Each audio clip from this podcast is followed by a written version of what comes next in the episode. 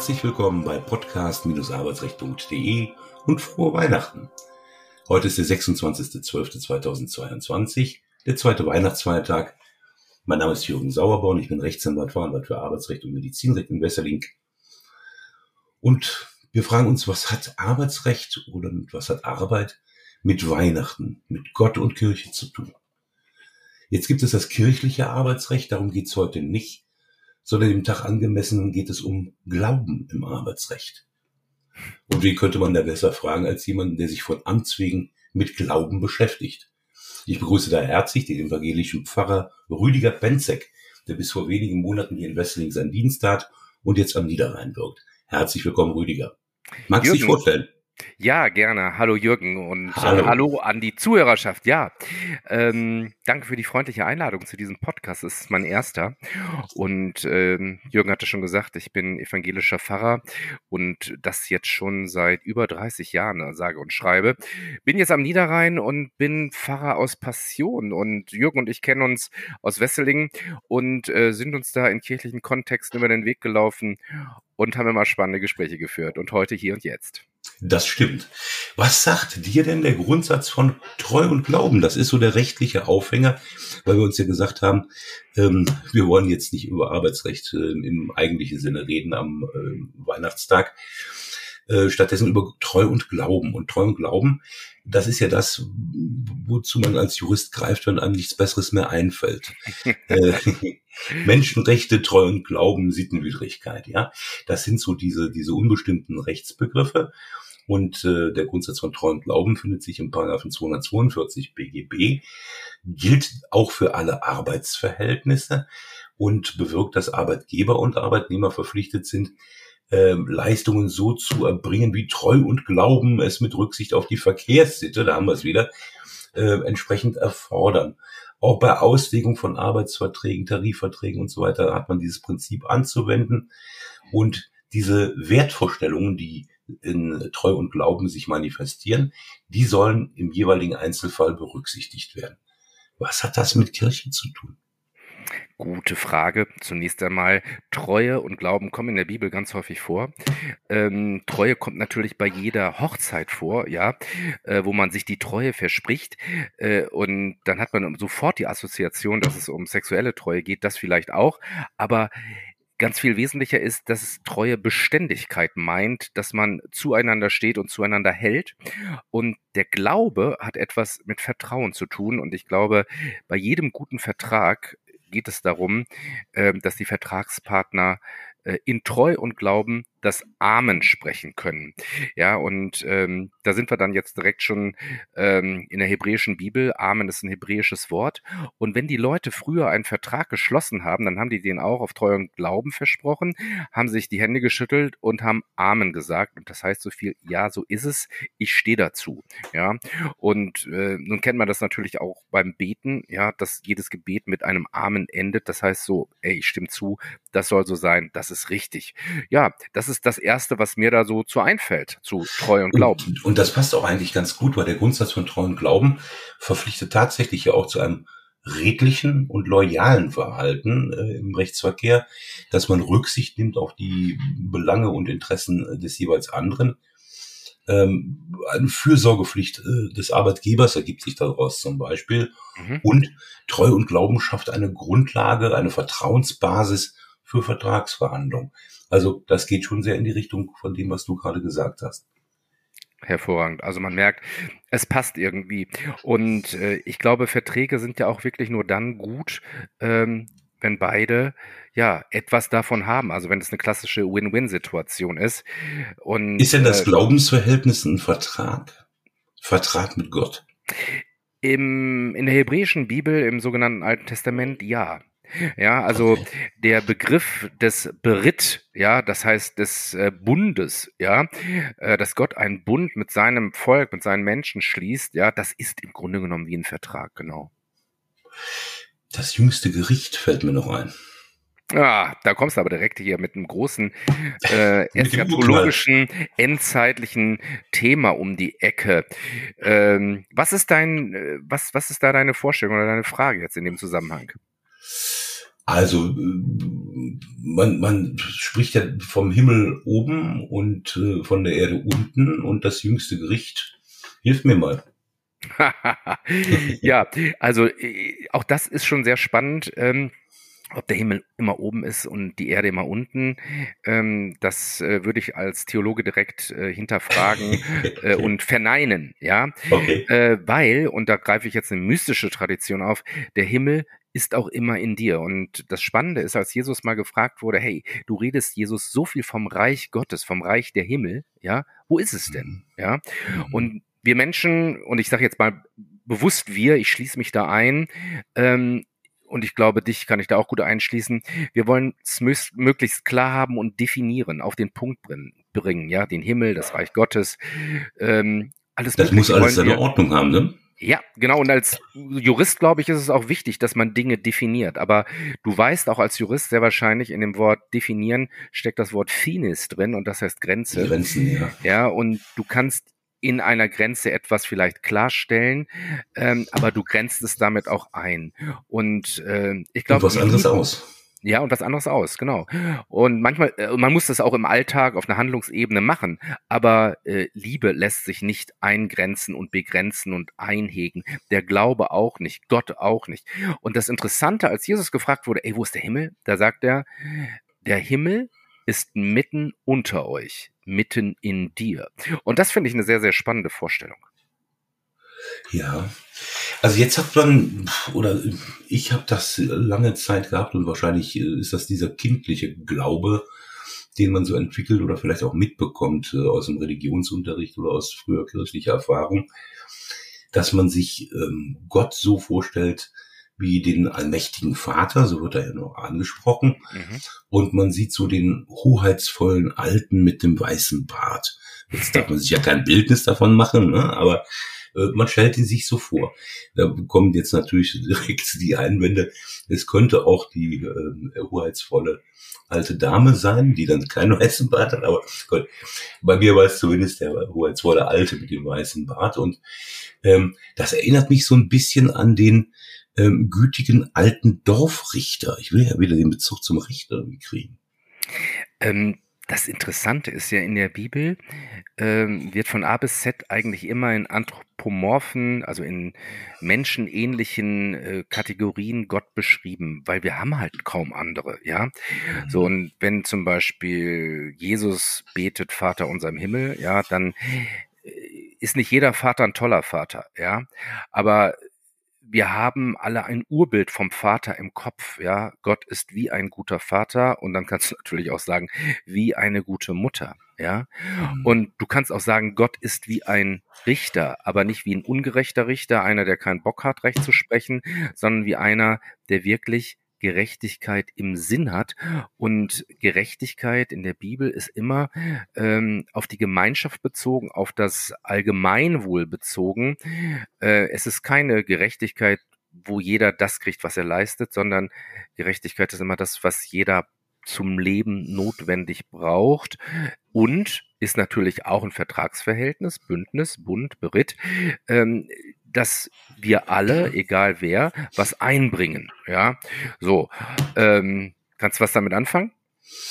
Ja, mir ging gerade was durch den Kopf. Und zwar, ähm, wie hast du das ausgedrückt, äh, dass äh, die Gerechtigkeit immer bezogen ist auf die Gemeinschaft? Also habe ich das ja. zumindest verstanden. Also zählt das Individuum weniger? Oder geht die Gemeinschaft mm. vor? Weil das wären ja durchaus auch Trends, die man so in der verfassungsgerichtlichen Rechtsprechung, ich denke da an diese Klimaentscheidung des Bundesverfassungsgerichts aus mhm, diesem okay. Jahr, ähm, so sieht, dass so die Freiheitsrechte des Einzelnen nicht mehr so viel zählen, wie das bisher so Usus war, ähm, als dass ähm, die, die gemeinschaftlichen äh, Rechte, also die Sicherstellung der Freiheit auch für die Zukunft, ist ja hoch umstritten, ähm, diese Entscheidung, aber äh, erinnerte mich zumindest mal gerade daran, dass also. Äh, das Individuum weniger zählt als der als die ähm, Gesamtheit. Ich, ich würde es nicht quantifizieren. Ähm, also ich sehe es eher wie eine Ellipse mit zwei Brennpunkten, ja, ja. Äh, und nicht wie ein Kreis mit einem. Also deswegen muss man sich nicht äh, entweder oder entscheiden, nicht alternativ, sondern ich glaube, man kann das Individuum und die Gemeinschaft und auch Gott zusammendenken keiner von uns lebt auf einer Insel, keiner ist eine Insel, sondern wir sind immer aufeinander bezogen, ja. Und wenn wir das jetzt beziehen global, dann haben wir eine Erde, ja, und sind eine Menschheit in großer Verschiedenheit.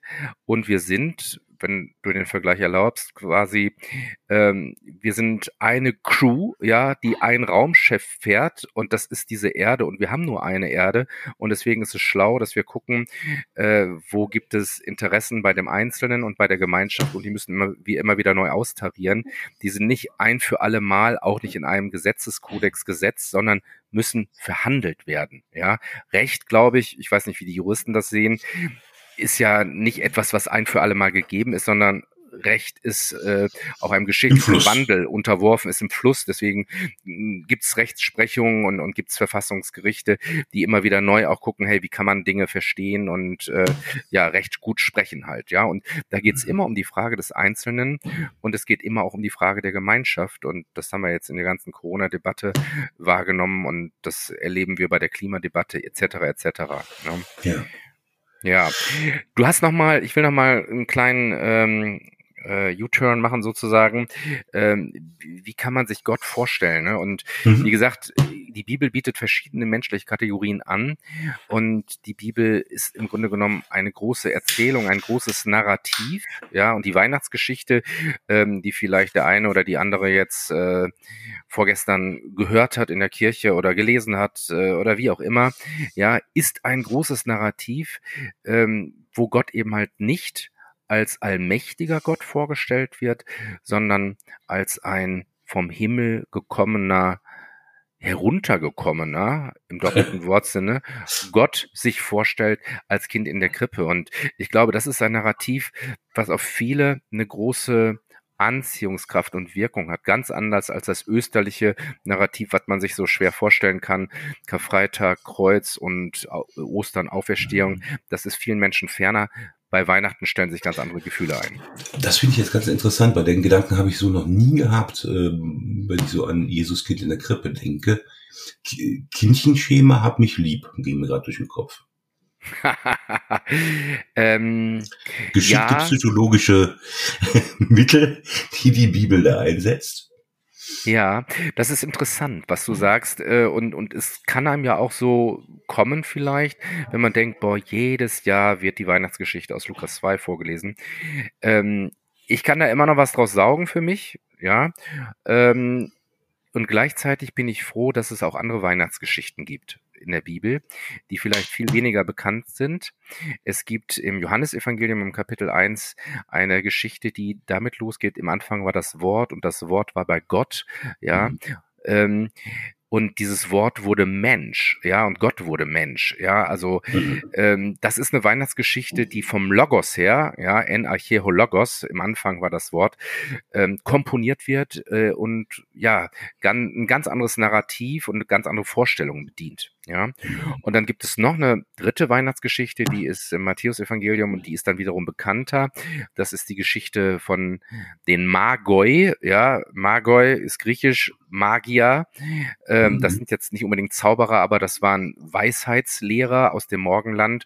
Es waren auch nicht drei, die Zahl ist nicht genannt. Es waren auch keine Könige, auch wenn sie teure Geschenke mitgebracht haben, sondern es waren Magoi, es waren Weise aus dem Morgenland, die sich von einem Stern führen ließen. Und das Narrativ, was hier ähm, äh, ja, ausgebreitet wird, geht zurück auch auf antike Vorlagen, wo man sich vorstellt, immer dann, wenn ein neuer Stern aufgeht, geht mit ihm ein neuer König auf, ein neuer Messias, ja, einer, der von Gott herkommt. Das ist das Narrativ. Und ähm, was ich aus diesem Narrativ ziehe, für mich persönlich ist, ähm, dass ich glaube, dass unser Leben trotz allem, was wir erleben, unter einem guten, nämlich Gottes Stern steht. Stern steht, ja. ja. Und Jetzt das, hast du so schön gesagt, was ich glaube. Was ist denn Glaube? Mh, mm, eine der zentralen also, Fragen der Theologie wahrscheinlich. Äh, ja, definitiv, natürlich. Ähm, lange dachte ich irgendwie äh, so, als Kind und Jugendlicher glaube, ich müsste etwas glauben, ich muss etwas für wahr halten. Das glaube ich schon lange nicht mehr. Ähm, das griechische Wort für Glauben heißt Pistoien und das heißt übersetzt Vertrauen. Ja, oh. Glauben hat ganz viel mit Vertrauen zu tun, worauf ich mein Vertrauen gründe. Ja, ähm, so das ist was ganz Fundamentales und Zentrales für mich. Und dann gibt es in der Scholastik, das ist eine theologische Richtung im Mittelalter gewesen, da gibt es einen Anselm von Canterbury, äh, ich glaube 11. Jahrhundert, und der hat gesagt auf Lateinisch fides querens intellectum, der Glaube, der nach Einsicht fragt. Ja, und da bin ich dann auch schon bei meinem Kopf, bei meinem Verstehen, bei meinem Hirn und bei meinem Herzen, dass der Glaube, das Vertrauen nach Einsicht fragt. Ja, ähm, ja, und dann gibt es noch ein anderen, anderes Wort, was ich, was er auch geprägt hat, äh, Credo ut intelligam, und das heißt übersetzt, ich glaube, um zu verstehen. Ja. Und insofern ist für mich der Glaube auch etwas, was mir meine Welt, erschließt, äh, was mir einen Denkrahmen gibt, einen Lebensrahmen gibt, auch einen Ordnungsrahmen gibt. Und den beziehe ich dann im Wesentlichen ähm, aus den Schriften der Bibel, ähm, die ich nicht nach einem Prinzip Vogel friss oder stirb ähm, verstehen muss, sondern ich habe die schwarzen Buchstaben und darin gibt es ganz viel Platz, wo Fantasie ähm, ja, Raum haben darf, ja, wo mhm. Feuer anfängt zu lodern und dann wird es spannend, vor allen Dingen dann, wenn ich mich mit anderen austausche. Mhm. Auch da, also es ist ja immer free floating. Wir haben ja nicht wirklich ein Skript oder uns auch nicht groß abgesprochen. Mir geht da wiederum durch den Kopf ähm, dieses achtsamkeitsbasierte Stressmanagement. Ich weiß nicht, wie ich jetzt darauf komme, wo man ja im Grunde ähm, im Rahmen einer Meditation dort sitzt oder zumindest sich bequem irgendwo niedergelassen hat und ähm, Gedanken kommen, Gedanken gehen, man beobachtet ohne etwas ändern zu wollen und lässt es einfach kommen. Mhm. Ähm, wie, wie kann man da den Zusammenhang finden? Ja, gut, also sehr gut sogar, glaube ich. Ähm, weil, weil es so Reflexions, verschiedene Reflexionsstufen der Glauben hat ähm, alles kann sein und nichts kann sein und alles ist unvollkommen und was letztlich gültig ist, weiß man nicht. Mm, ja, ich sag mal, also unterschiedliche Dinge fallen mir ein. Mhm. Ich glaube nicht, dass alles einfach beliebig ist im christlichen Glauben, ja, mhm. ähm, sondern ich, ich beziehe mich in meinem Glauben immer und da bin ich durch und durch Protestant, ja, auf die Urkunde und das ist für mich die Heilige Schrift, in der ich sozusagen, ja, Gott auf die Spur kommen kann. Ja, mhm. so, das ist sozusagen wie ein großer Garten und es gibt einen Gartenzaun, ja, das sind die Grenzen. Innerhalb dieser Grenzen kann ich aber ganz viel frei denken und entdecken und deswegen gibt es nicht den einen richtigen oder den einen falschen christlichen Glauben, sondern es gibt äh, nur deinen und meinen Glauben innerhalb dieses Gartens, sag ich mal, der ziemlich groß ist, ja. Und die, und der Zaun sind quasi die zehn Gebote. Also könntest du so sehen, ja. Die zehn Gebote sind ja nichts. Wobei die dann wieder bei Gesetz sind, ne? Ja, so, und das ist das Spannende. Die zehn Gebote, die werden ja oft als oh, tierisch einengend begriffen. Dabei wollen sie eigentlich ähm, ein freies Leben innerhalb abgesprochener Vertragsgrenzen garantieren. Ja, mhm. es ist nicht schlau, jemanden äh, zu töten, ja, weil es kann dich dann auch selber treffen. Deswegen ist das Gebot, du sollst nicht töten äh, oder morden, wie es eigentlich heißt, ja, mhm. angelehnt auch an die Geschichte von äh, Kain und Abel schlau, ja, so, weil der Kain, äh, der wird zwar von Gott geschützt mit dem Kainzeichen, ja, aber der läuft als Unbehauster durch die Gegend und das ist irgendwie ein anstrengendes Leben und vielleicht, ja, wir stammen von Kain ab sozusagen, wenn man diesen biblischen Mythos nimmt, äh, wir sind unbehaust wie, wie, wie Kain sozusagen und wie können wir eine Behausung kriegen? Wo bist du zu Hause? Habe ich letztens ein kleines Angedacht zu gemacht aus meinem YouTube-Kanal, wo ich gefragt Das sollten wir vielleicht auch noch erwähnen, dass du einen ganz erfolgreichen YouTube-Kanal hast. Genau. Also angedacht heißt der, wo ich gefragt habe, wo bist du zu Hause? Ja.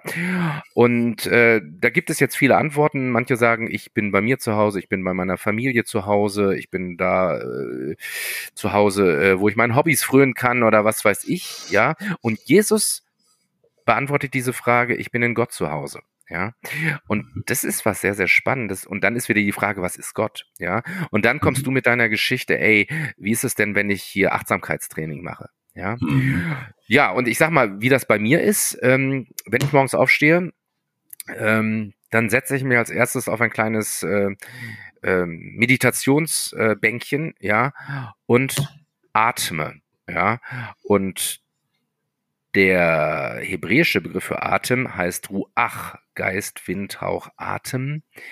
Spirit, ja, Spiritus, lateinisch. Mhm. Ähm, das heißt, der Atem ist etwas Göttliches, ist der Lebensodem, sagt man ja auch, ja. ja. Und deswegen, wo du bewusst atmest, und das ist ja nun auch empirisch nachgewiesen, äh, wenn ich langsam einatme und ausatme und die Atempause spüre, werde ich automatisch ruhiger. Ja. ja. geht auch der Blutdruck runter, genau. Der Blutdruck geht runter. Das kannst du also physisch und psychisch spüren. Ja, mhm. so und deswegen glaube ich, ist äh, Meditation ein ein guter Glaubensweg auch. Und alle Mystiker, egal ob sie nun Christen, äh, Muslime, Juden, Hindus, Buddhisten sind, ja, arbeiten mit dem Atem. Ich zum Beispiel mache Qigong und mhm. das Qi oder das Qi bedeutet immer Kraft, ja, Atemkraft. Und äh, deswegen, das findest du überall eigentlich. Mhm. Okay, das heißt, ähm, es, es gelingt dir über diese Meditation, wenn ich es mal so weltlich fassen will, Glauben als Geschenk zu erfahren? Ach Jürgen, das ist so schön, wie du das formulierst. Ja, letztlich ist ähm, der Glauben ein Geschenk und äh, letztlich ist alles Geschenk, ja. Ich sag mal so, ich, ähm, und wenn du diese Sichtweise hast, gehst du anders durchs Leben. Nämlich mhm. weniger gehetzt, weniger angestrengt, weil du weißt, du kannst dir das Wesentliche im Leben nicht verdienen. Ja, du kriegst es geschenkt, das ist gratis.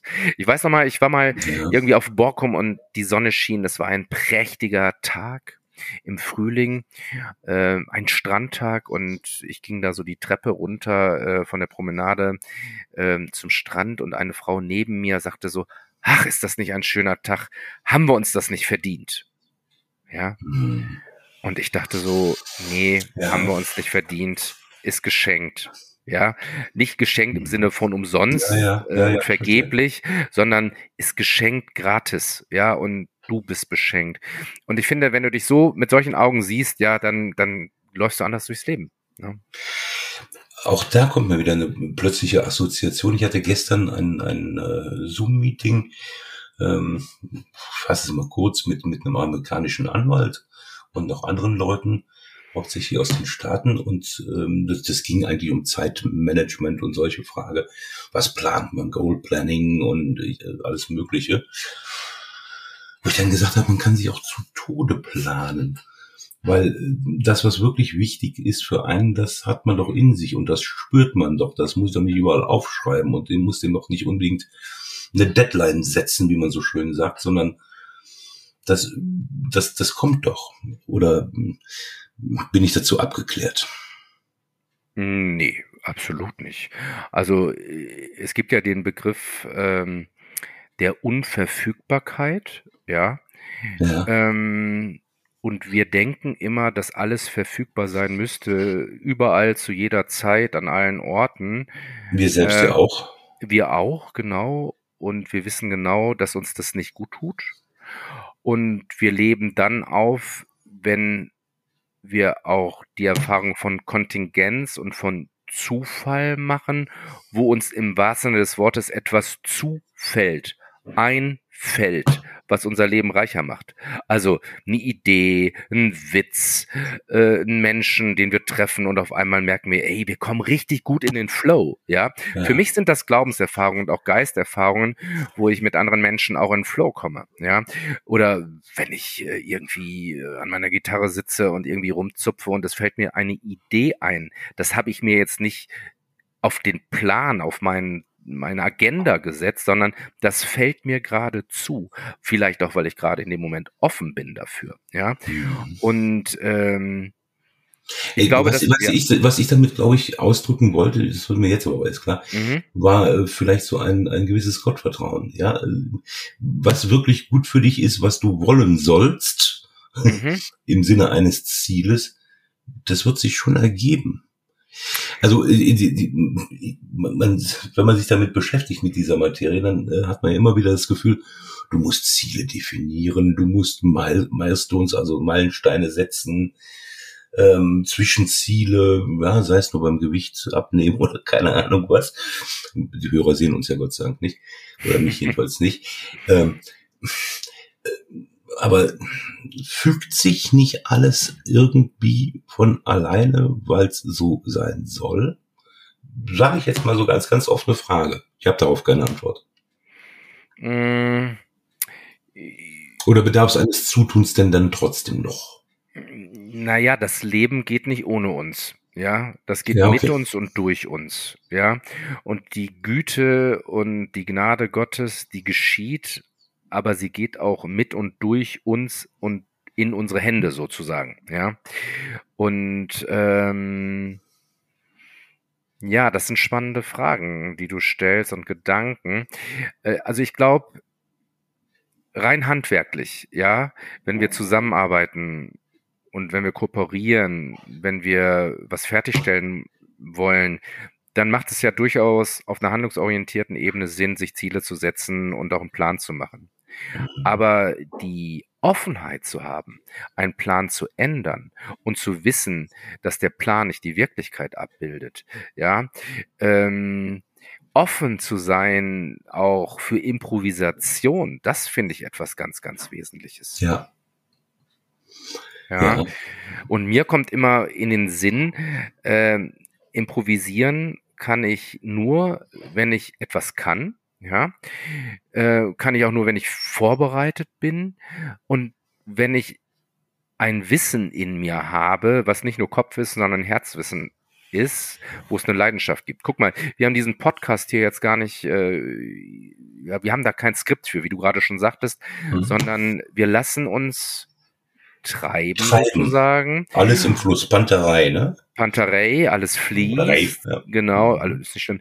Äh, alles fließt und äh, diese Erfahrung von Flow, das ist doch das, was, was, was Menschen begeistert. Ja, also und, und jeder kann es anders erleben. Also ich bin zum Beispiel gerne auf dem Wasser, ja, wenn ich auf dem Surfbrett stehe oder auf dem Stand-Up-Paddleboard oder wenn ich Kajak fahre, dann komme ich in Flow, ja. So, mhm. und äh, das ist aber nicht immer so. Und das macht das Unverfügbare. Was weiß ich, wenn ich schlechte Laune habe, dann kann vielleicht auch das hinderlich sein, dass ich in Flow komme. So, ja. Flow ist immer Geschenk, ne? Also das einzige Mal, dass ich auf einem Surfbrett gestanden habe, bin ich mit dem Ding untergegangen. Never mind. Nimm ja, Floß. Ich nehme lieber den Floß, genau. Ich will noch zu was anderem kommen, ähm, weil wir ja den äh, zweiten Geburtstag äh, mhm. von jemand äh, feiern, am 26. zu Jesus. Mhm. Wer war das? Wer ist das heute? Welche Bedeutung kann er ich will es mal allgemein formulieren, im Leben eines Menschen haben. Klammer auf, vielleicht im Arbeitsleben. Ich weiß es nicht. okay. Wer war Jesus? Das ist, das ist die erste Frage gewesen. Ne? Ja, genau. Es gibt kaum einen Menschen in der Antike, ähm, dessen Existenz so gut bezeugt ist wie die von Jesus von Nazareth. Ja, mhm. ähm, da haben wir eine ganz gute Quellenlage, das sogenannte Neue, Neue Testament. Äh, und wir haben auch die Paulusbriefe, ähm, wo Paulus eben halt von Jesus berichtet. Nun darf man nur nicht das Missverständnis erliegen, dass das, was wir in der Bibel historische Berichte sind. Ja, mhm. ähm, da ist viel Legendarisches bei und da ist viel Glaubensbekenntnis bei. Ja, also der Mensch, der das Matthäus-Evangelium geschrieben hat, ja, der war Jude und der denkt aus der jüdisch-christlichen Brille, ja? ja? Und Lukas war ein ein ein äh, griechischstämmiger Arzt, ja, der der für Leute schreibt, ja, äh, die eher im Hellenismus groß geworden sind. Also insofern und und Johannes ist noch mal später äh, ja, der hat schon Christenverfolgung hinter sich, hat nochmal eine andere Zielrichtung. Ähm, so, deswegen wird auch Jesus nicht in der Bibel und im Neuen Testament definiert, sondern er wird bezeugt von Menschen, die ja ihr Vertrauen auf diesen Jesus setzen. Und ähm, Weihnachten war eigentlich ein Fest, was erst so im vierten, fünften Jahrhundert in den Fokus gekommen ist. Vorher hatte man Ostern ja, als das mhm. zentrale Fest, also Karfreitag und Ostern. Und Weihnachten ist dann quasi später erst dazugekommen und das hatte dann auch etwas mit, mit äh, heidnischen, sogenannten heidnischen Festmythen zu tun, Sommersonnen, Wintersonnen, wie heißt das nochmal? Winter. Sommer, Sommersonnenwende. Sommersonnenwende, Wintersonnen, also also du weißt, was ich meine. Ja, ja, ja ich habe gerade den Begriff nicht, ist ja aber auch egal. So äh, und was gemeint ist und da kommt auch der Weihnachtsbaum her, also der Christbaum, der Tannenbaum, als der Paradiesbaum, ja, mhm. ähm, der im Garten Eden stand, ganz zentral sozusagen, ähm, aus dem alles Leben herausgegangen ist und der der Nabel der Welt war und der natürlich grün war und in diesem immergrünen Tannenbaum da ist dann der Christbaum geworden, ja, den man auch als Paradiesbaum oder Paradeisbaum ähm, eingeführt hat, der die Erinnerung daran ist, dass Christus ja nicht nur der Nabel der Welt ist, sondern das Licht der Welt und das Licht für die Welt. Ja, so und ähm, genau und die Botschaft von diesem historischen Jesus von Nazareth war die, dass er sagte, das Reich Gottes ist nahe herbeigekommen, darum kehrt um von euren verkrümmten Wegen und vertraut der guten Nachricht, nämlich, dass der Himmel mitten unter uns ist. So. Und das ist eine Botschaft, ähm, ja, die Jesus gepredigt hat, ja, äh, wo er Gleichnisse erzählte, wo er Leute geheilt hat ähm, und ja, wo viele ihm gefolgt sind, Frauen und mhm. Männer, Jünger und Jüngerinnen, so und die aber auch durchaus polarisiert hat und deswegen ist er gekreuzigt worden, aufs Kreuz gelegt worden und dann ist geht das Narrativ weiter. Aufs Kreuz gelegt ist gut, ja. Ja, im Wasser des Wortes. Ja, ne? ja, ja, ja. Und ähm, genau und und dann geht's eben halt weiter, dass dass Christus auferweckt wurde und da ähm, ja, lass mich berühren wir ein Mysterion, ne? Ja, aber dann können wir nochmal einen Ostern-Podcast machen. Das Ostern, genau. Das Ostern im Grunde ähm, eher so in der Tradition stand als äh, Weihnachten, weil der Tod spannender war als die Geburt? Oder weil es darum mehr zu erzählen gibt über die Auferweckung, die Entrückung? Ja, äh, also ähm, die, die wesentliche Botschaft ist, ähm, dass nichts uns trennen kann von der Liebe Gottes, die in Christus erschienen ist und auch nicht der Tod. Ja, der Tod ist so das Alleräußerste, ähm, was wir erleben, wo wir absolut der Unverfügbarkeit ähm, ausgesetzt sind und trotzdem gehalten sind. Das ist ja letztlich äh, der Kern, ja, dass äh, wir auch im Tod gehalten sind. Ja, und das ist auch gute jüdische Tradition, die auf ihren Grabsteinen Stein immer stehen haben in hebräischen Lettern, deine Seele sei eingewickelt in das Bündel des Lebens. Ich finde das ein wunderbares Bild. Mhm. Ähm, ja, Tod heißt nicht Ende aus Nikolaus, sondern ähm, wir sind und bleiben gehaltene Menschen. Jetzt hast du Zeit mit dem, und Ewigkeit. Mit dem Nikolaus hast du mir ja jetzt ein wunderbares Stichwort geliefert. Na, sowas. Wie kommt denn jetzt der Weihnachtsmann eigentlich in die Geschichte? Nein, das wissen wir, glaube ich, alle über Coca-Cola. genau. Aber es ist, es ist ja schon erstaunlich, ähm, dass man sich dort in der, in der Werbung in den USA, die ja, wie ich mich gestern überzeugen konnte, total kitschige Weihnachtsbäumchen haben, die noch nicht mal richtig grün sind. Zumindest in Kalifornien nicht. Ähm, auch so einen alten Mann, so knüpfen an das, was ich eben sagte, einen alten weißen, weißhaarigen Mann mit großem Rauschebart, der ho ho ho sagt und im Kamin stecken bleibt und sowas. Ähm, wie, wie gehst du denn damit eigentlich um? Weil ich muss gestehen, ähm, aus meine Mutter war evangelisch, mein Vater katholisch. Es waren jetzt keine Menschen, die bei mir in die Kirche gingen. Ich in meiner Kindheit auch nicht. Ähm, aber ähm, ich habe mich immer über die Menschen gewundert, warum sagen die, das Christkind kommt und die anderen sagen, der Weihnachtsmann kommt. Bei uns kam der Weihnachtsmann. Naja, das ist halt letztlich ähm, eine Säkularisierung, ja, äh, und hat sich letztlich sehr weit entfernt äh, von der christlichen Kernbotschaft, würde ich mal sagen, äh, und ist natürlich, äh, was, äh, was Verkaufsförderung angeht, äh, kommt es einfach besser als das Christuskind, das Christkind, ja, als das Krippenkind. Ähm, ja, da kommt der Weihnachtsmann einfach cooler, weil der bringt ja was mit Geschenke, ja. Und dabei übersehen wir Menschen oft, ähm, dass das eigentlich große Geschenk ist, äh, das Leben, ja, die mhm. Gemeinschaft. Ähm, und das Christuskind Jesus, der sich schenkt und gibt uns Menschen. Ne? Mhm. Jetzt haben wir im Grunde so ein bisschen versucht zu tangieren, wie Jesus in unserem heutigen Leben eine Rolle spielen kann, wenn man sich dem öffnet. Wie mhm. öffnet man sich dann dem Glauben? Wie kommuniziert man denn mit Gott, wenn man das möchte? Wie, wie, wie merkt man das denn? Die Frage könntest du mir zurückgeben, aber die beantworte ich dir jetzt nicht. ähm, was erlebst du da in deinem, deinem Alltag? Ja, will ich sagen. Weil es gibt ja nicht nur Kirchenaustritte, leider, oder ich will es gar nicht werten, äh, sehr viele ja in allen Kirchen. Ähm, aber es gibt ja auch Kircheneintritte. Ja, es gibt was, Eintritte. Was ist so deine, deine Erfahrung? Ähm, wie finden Menschen zu Gott? Durch andere Menschen. Ja, also seltenst ist es so, ähm, das kann man nicht steigen an, selten, das ist mir schon klar. Ähm, dass der Glaube fällt nicht einfach vom Himmel, so wie ein Blitz und dann bist du bekehrt. Ja, mhm. es gibt immer Vorgeschichten und es gibt immer Geschichten zu erzählen von Menschen, die sagen, ich glaube.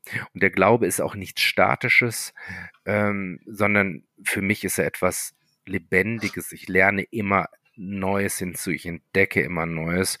Und wenn man Menschen fragt im Blick auf ihre Glaubensbiografien, dann kommen immer andere Menschen drin vor, die ihnen wichtig waren, äh, sowohl wie im Positiven wie im Negativen. Man kann ja auch äh, durch Abgrenzung was lernen, aber mhm. meistens geht es erstmal darum, dass man wirklich einen Menschen trifft, wo man denkt, oh, das ist so mein, ich brauche jetzt mal ein großes Wort, mein spiritueller Lehrer oder meine mhm. spirituelle Lehrerin.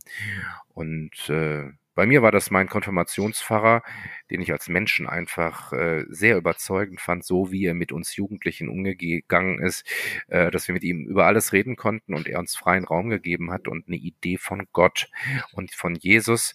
Und vieles, was er sagte, bin ich gar nicht konform mitgegangen äh, und habe es heiß mit ihm diskutiert und das Tolle ist, dass er das zulassen konnte. Mhm. Ja, äh, und ja, und dann gehe ich oder bin ich meinen Weg gegangen durch mein Studium, habe mit vielen Menschen gesprochen, äh, durch Reisen habe ich vieles gelernt, wie funktioniert Kirche in anderen Ländern, wie glauben Menschen in anderen Ländern? Und mir war es immer wichtig, ähm, selber frei sein zu dürfen in dem, was ich bekenne und was ich glaube. Und in meiner Funktion als Pfarrer gebe ich diese Freiheit auch gerne weiter und gebe weiten Raum und lasse Menschen entdecken, ja, was sie in, in, in der Bibel finden, ja, und entdecke mit Menschen gemeinsam etwas und das ist einfach eine spannende Expedition zu jetzt Gott und zu einem selber. Ja, jetzt muss man vielleicht auch dazu sagen, erklärend, für alle, die dich nicht kennen, ähm, dass du verschiedene Gottesdienstformen auch ob erfunden, mag ich jetzt nicht sagen, aber zumindest entwickelt und, und äh, transportiert hast. Von dem Familiengottesdienst mit Handpuppen, äh, die zu den Kindern sprechen, ähm, über äh, andere Gottesdienstformen, also da auch ganz unterschiedliche Wege hast. Ist das kirchliche Public Relations oder drückt das jedes, jeweils dann auch eine bestimmte Annäherung an unterschiedliche Menschen aus? Oder beides? Beides. Ich finde Public Relation ja ist gut. Ich glaube, Kirche sollte ähm, Nur der englische Begriff klingt mies, ne? Der ja. Kirche sollte, sollte für, für, für, für den Glauben Werbung machen, ja. Äh, wobei Werbung in dem Fall jetzt wirklich Beziehungsaufnahme ist, sag ich ja, mal. Ja. ja. Ähm, und letztlich, glaube ich, ähm, brauchen wir vielfältig unterschiedliche Zugänge, ähm, auch in Gottesdienstformen, auch in anderen Formaten, wie Menschen ja auf die Spur Gottes kommen, auf die, die Spur Leute abholen, wo sie gerade stehen. Ne? Ja, und die Leute einladen, dass sie Entdeckungsreisen machen. Ja, und äh, ihnen auch immer auch zusprechen, dass jeder Mensch einen Glauben hat. Jeder Mensch setzt sein Vertrauen auf etwas. Es äh, gibt, glaube ich, kaum einen Menschen ohne Glauben, ohne Vertrauen. Äh, und es ist so spannend, darüber zu reden, so wie wir das jetzt auch tun. Mhm. Und ich enthalte mich da immer jeglicher Bewertung, dass ich sage, das ist richtig, das ist falsch, sondern es ist gut, dass, dass wir das jetzt hier teilen in diesem Raum, auch hier in diesem Podcast. Was gibst du den Menschen heute an diesem letzten Weihnachtstag mit auf den Weg? Ja, ich möchte euch einfach sagen, die ihr das jetzt hört, diese Welt steht unter Gottes Stern. Diese Welt ist an vielen Punkten so dunkel, aber sie ist nicht gottlos. Gott ist da in diesem kleinen Menschenkind Jesus, von dem erzählt wird, dass es in einem Futtertrog gelegt wurde kurz nach der Geburt. Insofern ist der große Gott in diesem kleinen Menschenkind zu finden. Der Allmächtige ist nicht nur stark sondern er ist so stark, dass er auch in aller Ohnmacht sein und zu sein, dass er auch in aller Ohnmacht zu finden ist und ohnmächtig sein kann. Aber er bleibt da nicht, sondern er geht mit uns in diese Welt. Und er ist da. Unser Leben steht unter einem guten Stern, unter Gottes Stern. Amen. Rüdiger, ich danke dir ganz herzlich für dieses tolle Gespräch. Das wird nicht jedermanns Sache gewesen sein, dessen bin ich mir vollkommen bewusst. und äh, der Draht zwischen äh, Kirche und Gott und Arbeit und Arbeiten und Arbeitsrecht war vielleicht auch ein bisschen konstruiert, aber es passte einfach gut in die Zeit und dafür danke ich dir. Ja, ich danke dir auch für dieses Gespräch und ähm, mhm. ja, alles Gute für deinen Podcast weiter. Und liebe Hörerinnen und Hörer, euch sage ich alles Gute, Gott befohlen. Alter Gruß von mir. Tschüss. In diesem Sinne, danke. Tschüss. Ciao.